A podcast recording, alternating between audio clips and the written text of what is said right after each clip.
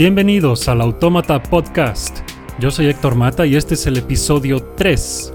Para la versión escrita de este episodio y para apoyar al podcast, visita superautomata.blogspot.com.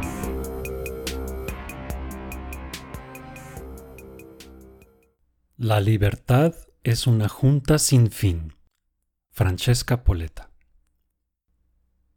Decía el gran Christopher Hitchens que parecía que a alguien en Corea del Norte le había dado una copia de 1984 a Kim Il-sung en los 50 y este lo tomó como si fuera una especie de manual.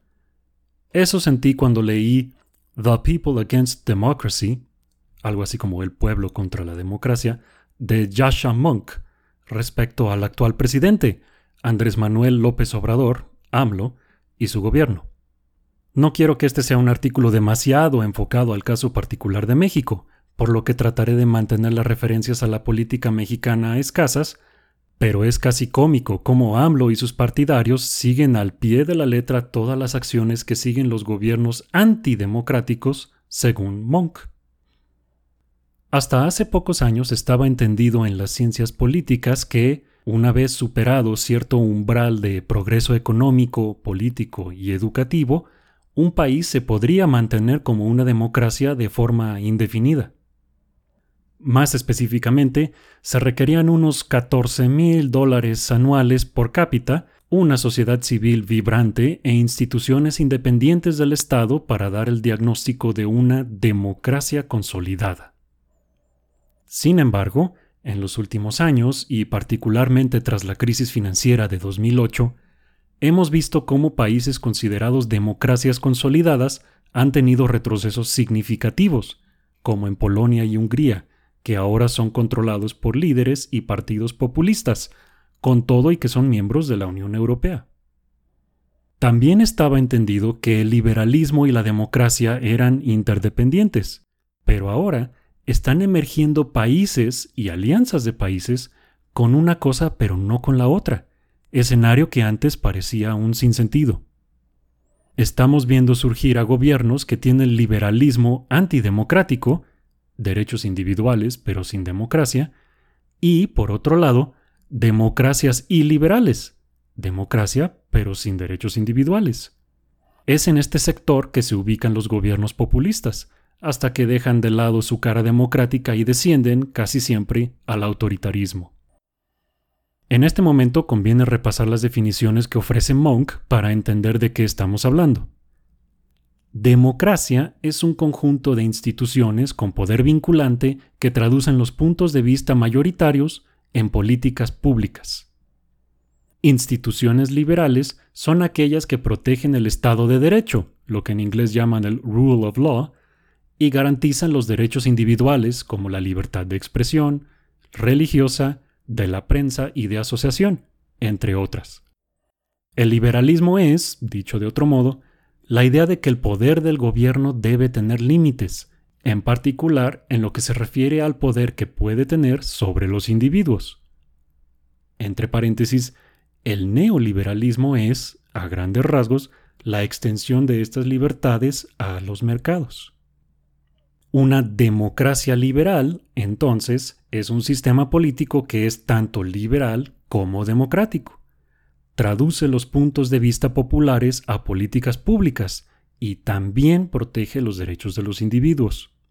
El populismo es democrático, al menos por fuera, pero altamente iliberal, en cuanto a que pretende expresar las frustraciones del pueblo y a la vez sabotea las instituciones liberales del Estado.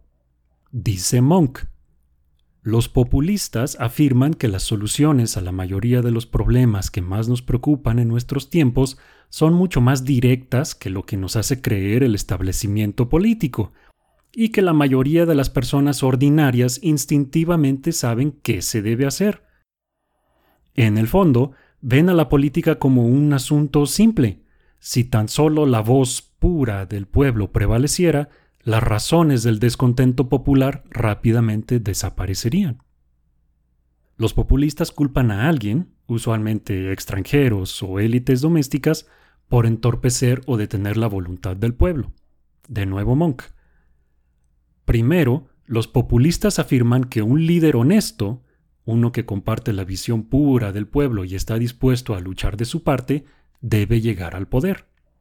Segundo, una vez que el líder honesto esté al mando, necesita abolir las trabas institucionales que pudieran detenerlo al realizar la voluntad del pueblo. En la mente de los populistas, los controles sobre el poder del Estado y los acuerdos que se tengan con las minorías en un país estorban a la voluntad del pueblo, que debería ejecutarse sin filtros. Ellos ven a los controles institucionales como una forma de corrupción. Para escuchas o lectores mexicanos ya será claro a qué me refería con que esto parece un manual operativo del actual gobierno. Pero esperen, se pone peor. Entre los primeros pasos del populista está el ataque a la prensa libre, porque la prensa podría demostrar que no existe un consenso sobre lo que quiere el pueblo, o inclusive podría demostrar que quiere algo contrario a las políticas del populista. Después ocurre el ataque a las instituciones independientes, como centros de estudio, fundaciones, asociaciones civiles, sindicatos, organizaciones religiosas y otras organizaciones no gubernamentales. La mayor furia del populista siempre es destinada a las instituciones del Estado que no están bajo el control directo del gobierno. Estas instituciones son acusadas de traición, para después ser reformadas o abolidas por completo. Durante todo este proceso, los populistas se muestran como los verdaderamente democráticos, en contraste con las élites perversas que los precedieron. Dice Monk, si las soluciones para los problemas del mundo son tan obvias como dicen los populistas, entonces las élites políticas deben estar fracasando en implementarlas por una de dos razones. O son corruptas o secretamente están trabajando para intereses externos. Pero, ¿qué hace que la gente considere a los populistas como una opción viable en primer lugar? ¿Por qué en países francamente prósperos como Polonia o Hungría y ni se diga Reino Unido, Francia o Estados Unidos, las personas votan por gente autoritaria e incompetente a propósito. Teniendo la ruta a seguir ya trazada por esos países y muchos más, ¿por qué los países en desarrollo se salen del camino hacia la ruta que siempre fracasa? En parte, dice Monk, esto se explica como una reacción a tener derechos pero no tener democracia que es la condición en cierto modo opuesta al populismo. Explico. En general, la gente de los países prósperos, e inclusive en los países de media tabla, está dispuesta a aguantar no ser tomados en cuenta si las cosas, a grandes rasgos, van mejorando. Pero hay malas situaciones que actualmente todo mundo puede ver, por más desconectado que se esté de los indicadores económicos y demográficos. Cuando estas situaciones no mejoran o parecen incluso empeorar, el clamor, completamente justificado, por hacer algo, es ignorado por los gobiernos que se habían dedicado meramente a administrar sin gobernar. Tres factores importantes de descontento que identifica Monk son 1. Estancamiento en los niveles de vida. A pesar del crecimiento económico estable, la vida diaria de muchas personas mejora poco, nada o incluso retrocede. 2. Sociedades más heterogéneas. La migración introduce poblaciones nuevas en lugares que, por el estancamiento del punto 1, no quieren recibirlas. La mayoría de las personas perciben a la economía y a los recursos del Estado como juegos de suma cero, en los que unos ganan solo si es a expensas de otros. Por lo tanto, quienes sean percibidos como beneficiarios ilegítimos de esos recursos serán demonizados. Y tres, redes sociales. Paradójicamente, la democratización de los medios de comunicación masiva ha permitido que florezca la desinformación, la propaganda y el pensamiento conspiratorio. El ciudadano común, que en general quiere hacer bien y seguir adelante con su vida, es inundado con tanto contenido que se va por las explicaciones fáciles o desiste de informarse por completo. En la democracia de la información, la verdad siempre va en desventaja. Todo esto no sería problema si los gobiernos fueran realmente democráticos en el sentido de responder al sentir de la población, que es donde entra la condición de tener derechos, pero no tener democracia. Esto ocurre de las siguientes maneras. Para bien o para mal, yo diría que generalmente para bien, mucha política es diseñada e implementada por tecnócratas que en gran medida no fueron electos. También para bien o para mal, y también en general yo opino que para bien, muchas políticas populares han sido detenidas por jueces, que tampoco son nombrados de manera democrática, al menos no de manera directamente democrática. Además, los acuerdos internacionales a los que una nación esté suscrita también pueden detener la voluntad de la gente, de nuevo, para bien o para mal. Inclusive cuando los líderes electos quisieran cambiar de rumbo, muchas veces encuentran que no pueden por los compromisos internacionales que ya tienen. Aún en los casos cuando el proceso político está libre de las restricciones de los puntos anteriores, ojo que no necesariamente malas, en ocasiones las instituciones electorales están capturadas por élites o grupos de interés. Esto es sobre todo notable en Estados Unidos, por ejemplo, donde los representantes no hacen lo que quieren los votantes, sino lo que quieren los mayores donadores de sus campañas. Finalmente, la clase política suele surgir de sectores usualmente desapegados de la sociedad en general, limitándose a gente salida del mundo de las leyes, finanzas y negocios.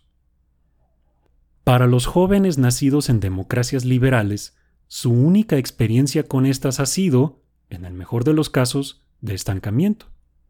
Vieron en su adolescencia cómo una catástrofe financiera mundial en el 2008 terminó sin un solo culpable en la cárcel, al menos no en los países liberales donde se suponía que esto debería suceder.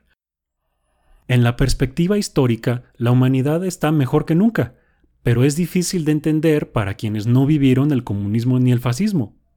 Para los nacidos en los años 90 y más, el liberalismo ha representado una parálisis frustrante, en la que pareciera que los países más autoritarios, digamos China, ejecutan política pública mejor que los más liberales, que están atorados en embrollos eternos como Brexit o incomprensibles tratados internacionales.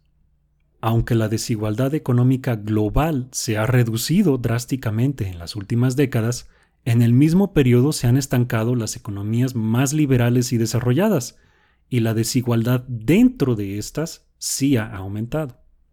A lo largo del mundo podemos ver, sobre todo entre los más jóvenes, cómo el compromiso con los valores democráticos liberales va a la baja. El número de millennials que considera que la democracia es esencial disminuye en los últimos años.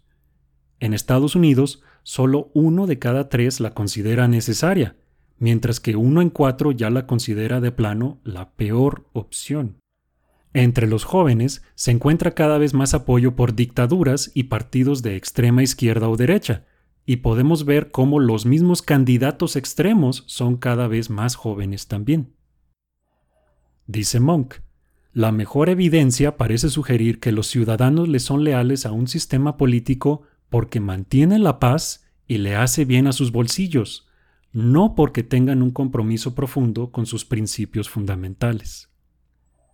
Si bien en términos objetivos los habitantes de los países más desarrollados son los humanos con las mejores vidas en la historia, son las expectativas acerca del futuro las que los hacen considerar a los populistas. Ante esta circunstancia de escasez, sea real o percibida, el proteccionismo económico y la restricción a la migración parecen cada vez más atractivos. Curiosamente, es en países y regiones donde hay menos migrantes donde el sentimiento antimigrante es mayor. No importa el estado de la relativa abundancia actual, sino de la percibida escasez futura. ¿Y qué se puede hacer? Principalmente hay tres áreas que se tienen que atender con cuidado para prevenir la descomposición democrática. La política electoral, la nacionalista y la económica. Primero, los disidentes de gobiernos populistas deben organizarse para protestar pacíficamente cada que sea posible, De ahí la cita de la socióloga Francesca Poletta que abre este artículo y que es el título de uno de sus libros. La libertad es una junta sin fin. Los populistas deben ser derrotados por la vía de las urnas cuanto antes sea posible, para evitar que lleguen al poder en primer lugar, y en caso de que lo logren, para impedir que consoliden su mando. La oposición organizada y unida es vital, cito a Monk. En todos los casos en los que los populistas han tomado el poder o han sido reelectos, las divisiones profundas entre sus opositores han sido la clave. Los opositores deben enfocarse en un mensaje positivo en vez de recontar las fallas del populista obsesivamente, y deben diferenciarse claramente del status quo. No basta con oponerse a lo que el populista diga o haga, deben ofrecer su propio plan claro para el futuro. En segundo lugar, es necesario domesticar al nacionalismo. Debemos forjar un patriotismo nuevo e incluyente, libre del racismo de la izquierda y de la derecha. Debería construirse sobre la tradición de la democracia liberal y multiétnica, para mostrar que los lazos que nos unen van más allá de la etnia y la religión. Esto es, debe centrarse en revitalizar el rol del ciudadano. Dice Monk, si deseamos preservar la democracia liberal, no podemos exentar a sus minorías de sus obligaciones. Debemos reconocer los derechos de la gente que ya está en un país, así como el hecho de que una nación es una comunidad geográficamente delimitada que solo puede persistir cuando tiene control sobre sus fronteras. Son las fronteras, precisamente, las que hacen que las naciones no solamente sean distintas a otras, sino mejores o peores. Si no fuera así, no habría migración. Parafraseando a Bill Clinton, el tercer punto es la economía, estúpido. Si no podemos restaurar el desarrollo económico y, sobre todo, el optimismo económico, los populistas prometerán hacerlo. La globalización y el desarrollo tecnológico son beneficios netos, pero los gobiernos han hecho que sus frutos estén distribuidos de manera injusta. Lo que agravia a muchos no es la desigualdad en sí, es la desigualdad injusta. El primer paso para lograr esto es la recaudación eficaz e inteligente, cosa que se dice fácil. No será sencillo, pero hay que dejar sin opciones a los evasores de impuestos y presionar a los paraísos fiscales. Sí se puede. Suiza, por ejemplo, ha prácticamente desmantelado su condición de paraíso fiscal. Aquí un paréntesis grande. Los países desarrollados que estudia Monk no tienen el problema generalizado de inseguridad que padecemos en el mundo en desarrollo. Pero resolver eso sería una precondición para poder aumentar la productividad y hacer creíble que el futuro sea mejor. Fin del paréntesis. Un estado de bienestar moderno debería proteger a sus ciudadanos en caso de enfermedad u otra catástrofe. Debemos encontrar la manera de desacoplar los beneficios sociales del empleo tradicional que tiene un futuro incierto. Si hacemos que la seguridad social sea solo para quienes trabajan, pronto nos encontraremos con que solo la tienen los robots. Un Estado que protege a todos, y no solo a los que laboran, hace que todos estén en mejores condiciones de tomar riesgos y emprender. El trabajo de hacer sonar la alarma contra el populismo autoritario es malagradecido. Monk empezó mucho antes de que se pusiera de moda y fue visto como un alarmista. Como él, muchos opositores están enfrentando a esas acusaciones en México, Estados Unidos, Argentina y muchos lugares más.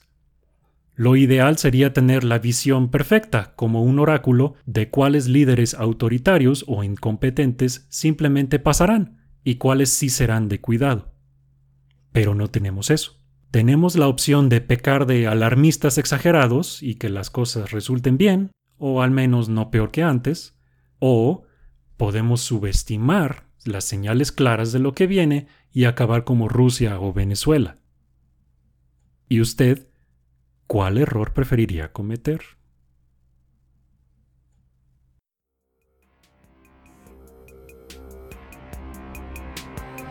Si quieres más episodios y contenido como el anterior, sigue la publicación de artículos y episodios por Facebook en facebook.com diagonal automatablog o en Twitter en arroba automatapodcast o escríbenos a automatablog.gmail.com.